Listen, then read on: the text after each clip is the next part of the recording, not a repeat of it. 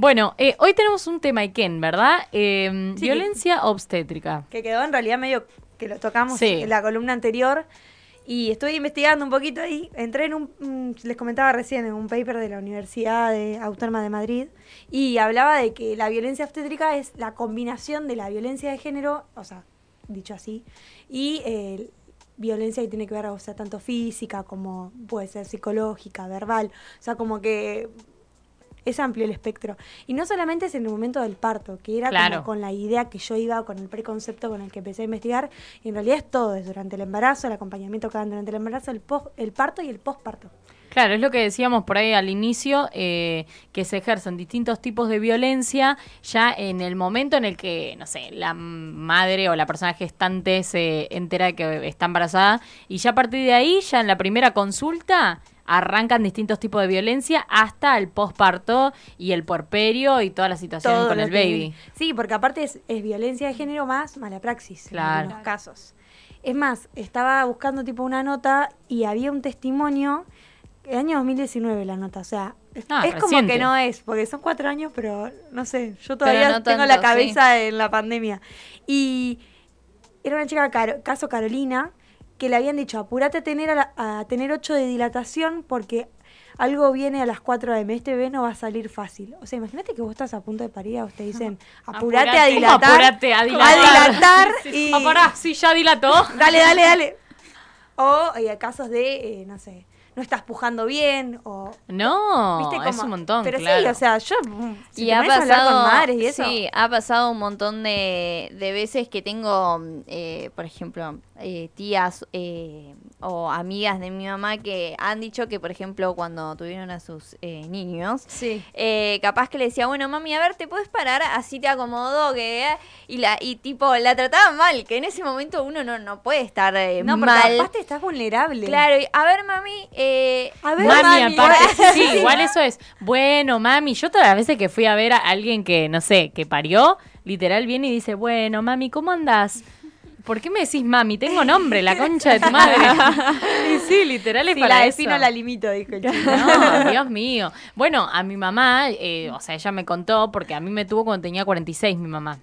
Y... Ah, todas, todas las, las, ¿cómo es? Los estereotipos que hay arriba de eso Ahora cuando termina, ay no, sí, sí. Entonces cuando cuando iba a parir, literal, o sea, le dijo, ay, tan grande vas a tener a la bebé, mm, es peligroso, es ¿eh? peligroso, ¿eh? ¿Ah, salir, sí? No sé. Y re cuando estaba por parir, o sea, ah, gracias, gracias por tanto, ¿eh? Nueve meses tarde, ah. la concha de la lora. No, Yo empezaría a putear ahí al toque. Es que no sé qué, porque en realidad se suman varias cosas. Retomo lo que dice Flor. Primero es como que estás en una situación de vulnerabilidad porque vos estás yendo a atenderte. O sea, estás dentro de digamos, atención. Creo que me parece que no hay un momento más vulnerable que el momento del parto. Primero eso. Creo que no. La infantilización, que eso un poco habla del el, texto en el que, estaba, el que estaba leyendo de la universidad, dice como, como esta idea que, que de, para educarnos, ¿viste? Como entendés, sabés, eh, pero no de una manera piola, sino eh, como diciendo, no puedes no saber esto, mm. deberías saber esto. Y esa es una forma de infantilizar a la persona que tenés enfrente y dar por sentado que no entiende, mami, vení, todo todas cosas que son, eh, el, el, coso habla como de, de tres tipos de violencia, una que es estructural, una que es cultural y otra que es ya física. Las violencias estructurales son las más difíciles de ver. O sea, que, que vos puedas hoy ver que te digan, mami, está todo bien, es un toque invasivo, mm. un poco violento, capaz que hace 50 años ni se daban cuenta porque era parte de un montón de cosas. era lo más chiquito, ¿viste? Te bueno, lo mismo, los platos, que era como Claro, lo mismo el momento, ponele de, no sé, eh, ya el hecho de si querés parto natural o eh, cesárea. Viste que eso lo decía el médico y vos ni vos ni voto. O sea, rey me lo vas a sacar a mí, ¿sabes? No sé si hoy, te dije. Hoy, hoy, hoy más personas gestantes que como que pueden elegir eso, pero sí ponerle volviendo al tema de, por ejemplo, tu mamá que maternó más grande de la edad recomendable, lo, lo que sea. Hoy vive ahí un capítulo, un cachito de un capítulo de Sex Education, que bueno, justamente era el encuentro entre un obstetra y eh, una persona más grande, o sea, una, una mujer sola, y como que el obstetra mirando la ecografía le decía, bueno, vas a tener este bebé eh, muy mayor de edad, ¿no querés saber el sexo? No, no, prefiero reservármelo. Bueno, pero tal vez sería bueno que lo sepas porque eh, puedes tener riesgos en tu embarazo. Muchas madres que eligen maternar más de grandes, les gusta saberlo para prevenir. Todo un discurso capaz que la mina fue re decidida, que no quería conocer el sexo de la persona y en... Y le agarra esa inseguridad que... Sí, que no sabes cómo está plantada. Bueno, en el capítulo muestran que eh, la chabona le responde como diciendo, ¿Vos tenés hijos? Porque sí, dos. El personaje, sí, ¿la, la conocés? bueno, dice, ¿vos tenés hijos? Sí, dos. Ay, ¿vos no te preocupa que tus hijos sean educados por un idiota? Le dice, como diciendo, o sea, ¿viste? Bueno, y va y busca y hace la denuncia y todo, como que te muestra en ese capítulo otra mirada, pero no, no todas las, no todos somos iguales, todas somos ella es sexóloga y tiene como mucho esto de, de, nada, de concurrir esos temas, pero claro, gente o madres que no, no lo tienen, son herramientas. claro. Sí, que igualmente, tipo, si sos madre por primera vez, o incluso puede volver a pasar, te digo, no entendés nada. Por eso. O sea, que todo lo que me vayas a decir es lo que te voy a creer, porque bueno, se supone que vos sos el que sabés, pero digo, en definitiva, por más que sepa o no, la, tomar la decisión es tuya. O sea, lo que yo decía es tipo en el medio del parto, cuando ves este, o sea, yo quiero natural, sí, o sí, o sea, no me importa, ¿me entendés? Algo que bueno, sí. Correcto, tu salud. Claro, pero es como que eso, muchas veces te mienten, o sea, no es que te mienten, pero prefieren decirte que mejor para no tener tanto laburo y no estar ahí tanto tiempo. Es que sí, sucede un montón de veces. Eh, o, te, otras veces, no sé, te hacen sufrir una banda y vos le decís, che, ya, ya está, no aguanto más o sea, en caso contrario, no aguanto más, quiero que, hacerme la cesárea, y es como, no, bueno, pero vos podés más, podés más. Bueno, sí, el caso inverso también está. Claro, no están solo los eso, casos. sino las que deciden parir en su casa de forma más natural que, que parto natural, digamos, en su casa, sin o sea, sin medicamentos de por medio, sin tratamientos, y se juzga mucho eso. Y creo que es una decisión muy personal. Sí, sí, o sea, tenés que tener, ahí es como que son dos cosas, vos tenés que estar a tener info y estar acompañado de un profesional que, bueno, banque esa decisión hasta que no corra peligro tu salud, digamos. Creo que es por ahí. Pero todo lo que tiene que ver con. jugar, digamos, sin información, porque sí. sí no, puedes hacer esto porque está mal. Porque está mal. Sí, sí, Entonces, como que sí, súper pasa eso. Lo pasa que todo lo que tiene que ver con violencia obstétrica es todo lo que está dentro de, digamos, la atención de la salud reproductiva en esas etapas que mencionábamos recién, pero son todas acciones que pueden o degradar o mm, malintencionar cuestiones que tienen que ver con, no sé, vos te sientes en algún lugar, hagas una consulta y que esa consulta te miren como diciendo, no lo sabes. No tiene que ver solamente con lo que se dice, sino también todo el contexto en el que sea. Y también yo creo, no sé, esto es una percepción mía, por las diversas cantidad de profesionales que hay y los años que llevan laburando, muchas veces influyen eso. Un tipo que hace 30 años que es obstetra, muy probablemente sea mucho más difícil cambiarle el chip de muchas cosas, porque hace 30 años que ejerzo. Pero bueno, las cosas se van actualizando, o sea, antes, antes de salir al aire hablábamos del tema del aborto.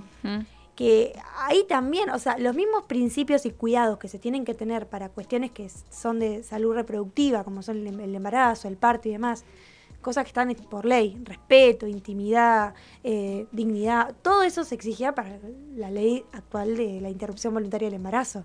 Digo, como que eso también es reanalizable, o sea, si, si mm, maternás tenés todos estos derechos, si elegís no hacerlo, perdiste el derecho.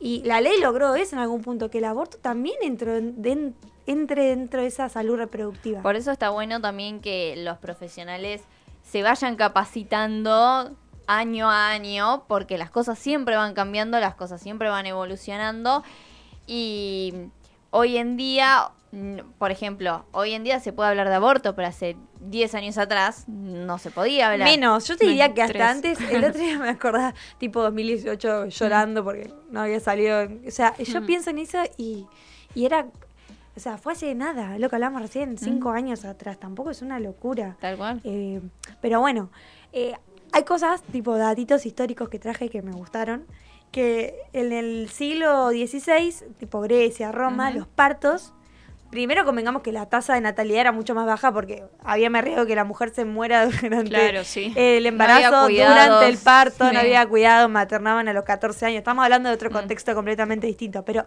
los partos eran atendidos por comadres, se les decía en su momento, que eran mujeres que eran como como que tenían mucho prestigio social las comadres, o sea, eh, porque sabían atender un parto, se, habían especializado cada vez más en la fisionomía de la mujer, viste, como todas cuestiones que van por ese lado y eso va cambiando con el tiempo al punto de que quedan corridas del plano profesional, porque en su momento sí, no era profesional, era un saber que iba de mujeres en mujeres, eh, que iban aprendiendo porque los varones no entendían del cuerpo de la mujer, entonces no se metían, entonces era un, saber que se iba transmitiendo de generación en generación. Después, habla un poco así, eh, se los cuento por arriba, como que se vincula mucho con esto de la cacería de brujas y, y las mujeres que, que, sabían demasiado, la, no sé, que las quemaban y demás, se empiezan como a correr del plano con todos estos saberes. ¿Por qué? Porque se, relacionaba el saber de la partera que iba transmitiendo de generación en generación con las que hacían, no sé, jugos que te curaban el dolor de estómago, con, con distintas cuestiones que tienen que ver con la medicina y demás, pero bueno, de a poquito eh, no, esto está mal, tipo religión ahí. Claro, sí, sí. Y recién en el siglo sí, XVII aparece el como los primeros obstetras varones. Recién en el siglo XVIII en Europa aparece que un hospital le dedica un departamento, digamos, a la parte obstetricia.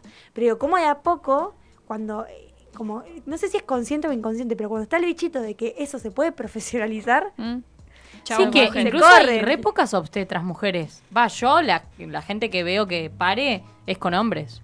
Sí, creo que no conozco a nadie que haya parido con mujer. Ah, yo sí conozco acá, pero no sé. Pero ¿cuántos casos? Ah, no te podría decir eso posta porque no tengo ni idea, pero digo como que también eso, la elección de no solo el obstetra, pero el ginecólogo, ginecóloga. Claro, pero ginecóloga sí conozco un montón, ponele, o sea, ah, claramente.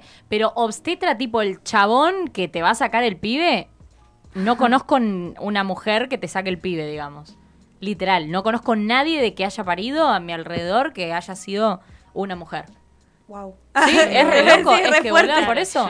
Mm, para, eh, mm, bueno, pero no sé, ponerle que te han contado los que conoces es un chabón el que saca. Hay enfermeras, hay eh, parteras que asisten al chabón que te va a sacar el pibe. Sí, pero eso es igual de importante que el chabón, porque digo, muchas pero veces las violencias vienen desde esos lugares. O sea, a veces el chabón capaz que se puede mandar una bacana o lo que sea, o en realidad no lo voy a minimizar, puede haber una acción de mala praxis, pero muchas veces el maltrato viene desde las asistentes de los tetras, ¿viste? como que es como, es todo el sistema, o sea, desde que entras y esto que leíamos recién, apúrate a dilatar. Sí, sí, sí, sí. no sé cómo se hace eso.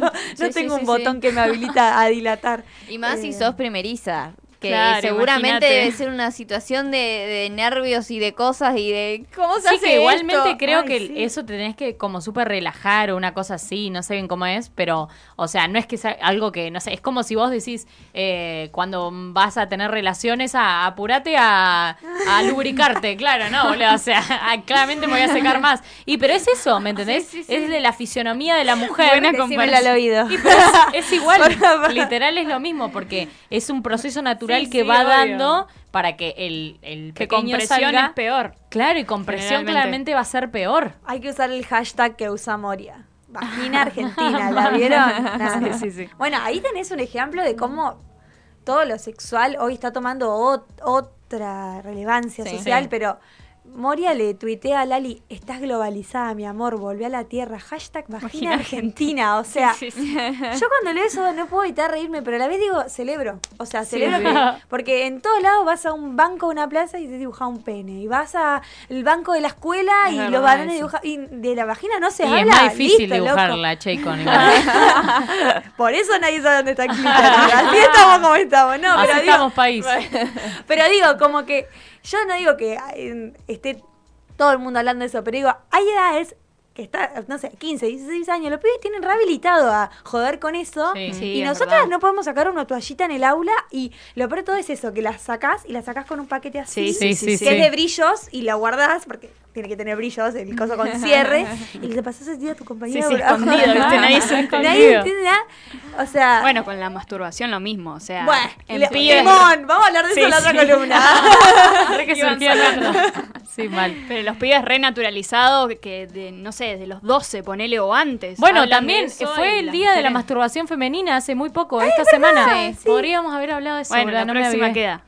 Sí, mal, hay que rehablar de eso. Sí, es un temor. Para, yo quería decir que hay una ley de eh, violencia obstétrica. Digo, que antes no teníamos reglamentado y ahora sí todas estas cuestiones, digo, las podés denunciar. Sí, sí, y además, ¿dónde se puede denunciar? puedes hacer un reclamo administrativo ante el ente de Comisión Nacional Coordinadora de Acciones para la elaboración de sanciones de la violencia de género. Uf, más fácil con Sabic. Puedes denunciar ahí. Tienes que enviar un correo electrónico que es con sabic.just.gov.ar y el trámite es gratuito. O sea, esa fue la info que encontré, pero sí, es denunciable sí, sí, eso es importante. Eh, también puedes contactarte con el INADI o la Defensoría del Pueblo. sí, o, ya directamente para eh, previar, digamos, eh, a cualquier tipo de violencia está bueno, viste, ya, no sé, hoy creo que hay un montón de, de, o sea, ginecólogas que son también no sé, que también te acompañan o ponele, tienen como un equipo ahí de mujeres repiola que te acompañan y en, en redes por ahí se ve más, no sé, ahora ponele, no sé, el Hospital Pena yo sí sé que tiene un equipo de mujeres recopado, que incluso después, viste, te dan este el kit cunita, todo. Bueno, hay un movimiento repiola ahí, en el Pena, no sé, en los otros hospitales, pero digo, de forma particular, en redes por lo menos, vi que hay un montón, ponele, de mujeres que acompañan esos procesos de partos, claro. Bueno, por ahí eh, buscarte un buen equipo ya previamente está bueno. Gineco Feminista creo que es el, Instagram, es chica de acá, de Bahía. Es una grosa, yo la he entrevistado otras veces y, eh, por ejemplo, es una persona que sí que Carla te puede ¿no? Claro, Carla mm. Torrisi. Eh, muy piola, muy piola. Sí. Eh, aparte explica todo súper bien, como que tiene una mirada recontra integral. A mí me copa eso. Últimamente cuando voy a buscar un profesional de la salud, que me pasó que este último tiempo hice un recambio, así. O sea, médico de toda la vida, chau, de toda la vida, cambié. Sí, sí, sí. Por ejemplo, di con una médica, eh, hace, hace unos días fui a hacerme un control me dice, mira, todo esto no tiene que ver con tus análisis de, análisis de sangre, deberías charlarlo con tu psicóloga. O sea, jamás en la vida yo pensé que me iba a sentar con una médica clínica que me iba a decir, che, esto puede ser que eso cuesta también, ¿viste? O sea, decir, bueno, voy a cambiar de médico, porque bueno, vos estás en tu zona de confort y bueno, cambiar, pero también hay otra visión que puedes encontrar en otra médica o médico. Sí, eso está bueno. Y hoy que medio algunas cuestiones de salud termina siendo un privilegio. Por ejemplo, el hospital en que te atendés, hablando, volviendo al tema de la violencia obstétrica. O sea, elegir el médico que te atienda, que no caes a la guardia, que muchas veces esas mujeres que están en sala de espera esperando a, Sí, aparte todo eso es un eh, montón de guita. Tener un pibe te sale una banda de plata. Pero más allá de la plata, ¿viste las, las mujeres que están tipo que están esperando a mm, lo que hablamos recién, dilatar? Sí. Porque no hay lugares para las camas. O sea, tener una tipa en una cama esperando a que dilate es mucho más costoso, entre comillas, que esté esperando. O sea, y se reduce a eso la decisión, que eh, es lógico dentro de un marco donde hoy, en Argentina igual, a nivel Latinoamérica estamos muy bien, o sea, hay que, que aplaudir eso. Pero a la vez es como, bueno, está esperando en la sala de espera a tener a su bebé por, justamente no, no hay lugar, o sea, y pasa que tipo cama caliente, entra una y sale otra, entra una y sale otra. Mm. Hay muchas cuestiones que tienen que ver con la violencia. Pueden ser desde comentarios, cuestiones, hasta cuestiones físicas, que haya maltrato o violencia dentro de, durante el parto, por ejemplo. ¿Cuántos, no sé, bebés, no sé, conozco un caso de bebé cortadito por, porque mm. con el bisturí y eso, viste, como cosas que vos decís. No puede pasar. No, o cesáreas. Ahora es un es, es una de las cirugías más complejas porque son siete capas de piel las que abren los médicos para tener una cesárea. Ahora hacen un tajito así, pero antes te cortaban hasta acá arriba. las abuelas todas tienen la panza a la mitad, pero mi vieja tiene un montón, re Bueno, pero eso es parte también de eso. Y estaban dos meses cuidando tenían que curarse la herida. Ahora es mucho más, rápido, más sencillo. Sí, pero, el, cortecito. Antes era un montón. Aparte, yo pienso eso: estás con el tajo acá, mamantando al pibe. Igual Seguramente tu pareja no cocine, ni planche, ni lave. Y... Eso, eso, además, la recuperación es. Mi mamá tuvo una cesárea y me acuerdo que la recuperación era pobre mujer, estuvo 15 días que estaba hasta que le saquen los puntos. Tipo, así. Sí, sí. Claro, que ni se podía mover. Por eso. Mm. Digo, como que hay muchas cuestiones que se, hay, está bueno informar que son denunciables. Digo, si, si te sentiste, fuiste a una consulta, realmente te recontra incomodaste, sentiste que no te explicaron nada, que te trataron mal, que te minimizaron, te infantilizaron. Se puede contar eso, puedes mm. cambiar de profesional, puedes denunciar eso. Si tuviste un parto que fue, no fue lindo, fue complejo, te maltrataron, la partera te trató mal, el obstetra, no sé, no estaba a la altura de la circunstancia, como un montón de cosas. Hoy, hoy para mí se habla mucho más de eso, pero falta un montón, porque es como que está re romantizado. Ay, tuve a mi bebé. Y pasaron un montón de cosas en el medio, que mm. es lo que dicen ustedes. No sé, las emociones, sos primeriza, no sos primeriza. Todo, una banda de cosas que te van pasando. No me acuerdo quién, qué, qué eh, artista, no, influencer o algo así, había, eh, puso una foto de con el pibito, ponele que había nacido hace poco y como puso fotos reales de cómo se sentía y eso hizo como un un posteo y la red salieron a criticar. Ay, no sé quién ¿Ah, fue. sí? Sí, no me acuerdo ahora el nombre. Em, pero sí, o sea, ponerle, no sé, tipo Naya Wada, ponerle, no sé, no sé quién, no sé quién fue, pero era una influencer, ponele, y la chabona, o alguien de la farándula, y puso fotos así Reales del parto. No, eh, no, de ella siendo madre. O sea, no el pibito ah, todo hermoso. Claro, no Claro, ella ponele ojeras por el piso, eh, como con el pibe ahí, ah, como. Mira, hoy y diciendo un posteo que, eh, como que. Mm, en realidad, o sea, ella no había deseado ser madre. O sea, ahora lo estaba transitando, pero en realidad, como que si volvería a elegirlo, decía como que capaz que no. Una cosa así, como un posteo de todo lo que había vivido. Eh, y la empezaron a como a matar y digo, bueno, en bueno, pero eso, su decisión, ojo ahí porque tiene recontra que ver con la depresión postparto. Claro. Que hay, o sea, es muy difícil acompañar Sí, es, un, es un estado Es un estado una montaña rusa constante. Porque aparte no solo son las hormonas, sino todo lo que hablábamos antes que se te juega, que es transversal a tu vida, o sea, Hoy creo que estamos tomando conciencia de lo que significa maternar o paternar. No solo eso, sino que el acompañamiento posparto, eso que eso es hiper importante. Súper, mm. súper. Es más, conozco un caso de una chica que una, tuvo su bebé hace poco y los primeros meses me decía, tengo miedo de volver a trabajar, mm. tengo miedo de acostarme a la noche y dormirme y no escuchar que se cayó de la cuna, eh, tengo miedo de que tenga hambre y yo no me dé cuenta que tiene hambre. Y yo digo, ay, es claro, es a tener constante. Pensé a empezar con, y que me duelen las mamas y que esto yo me contaba más y más alejada de la idea, de, me iba así de la idea de maternidad porque no, o sea, mm. hay muchas cosas, hay muchos miedos. ¿Está bien? ¿Estás lista para afrontarlo? Joya, si no. igual nunca vas a estar lista, olvídate. Nunca vas a estar lista para procesar todo eso, pero bueno, obvio, maternidades que se puede que sean deseadas. Claro, pero digo, todo lo que te puedan contar nunca va a ser como atravesar el momento, claramente, y va a ser re personal. Pero bueno, está bueno, viste, ir nutriéndose de esas cosas. Sí, re, tal cual, está bueno. Tipo, no, no, si te pones cositas, hablemos del dolor. Sí, sí, tal cual. Bueno, eh, nada, tremendo. Eh, ya quedó lo de la masturbación para la próxima. Y es más, podemos sumar a Crystal Fabris. Ay, sí. Me gusta. Sí, me re gusta. Dale, me encanta. Aparte, Chris tiene una forma de contar no, y Chris tiene la Chaycon de, ah, de juguete, de peluche, la puede traer. Concha. pero me gusta decirle Pasa que ella es bilingüe, ¿viste? bilingüe. No, a mí me gusta decirle Chaycon. Es como. Ay, pero a mí, pará, me suena bacon.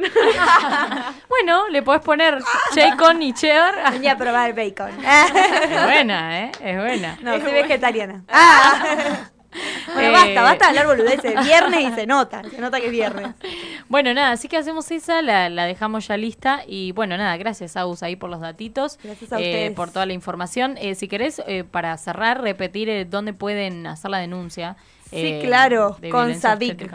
con sabic arroba Y si no, busquen cómo denunciar violencia obstétrica en Google. También va a aparecer. Excelente. Bueno, gracias, Aus.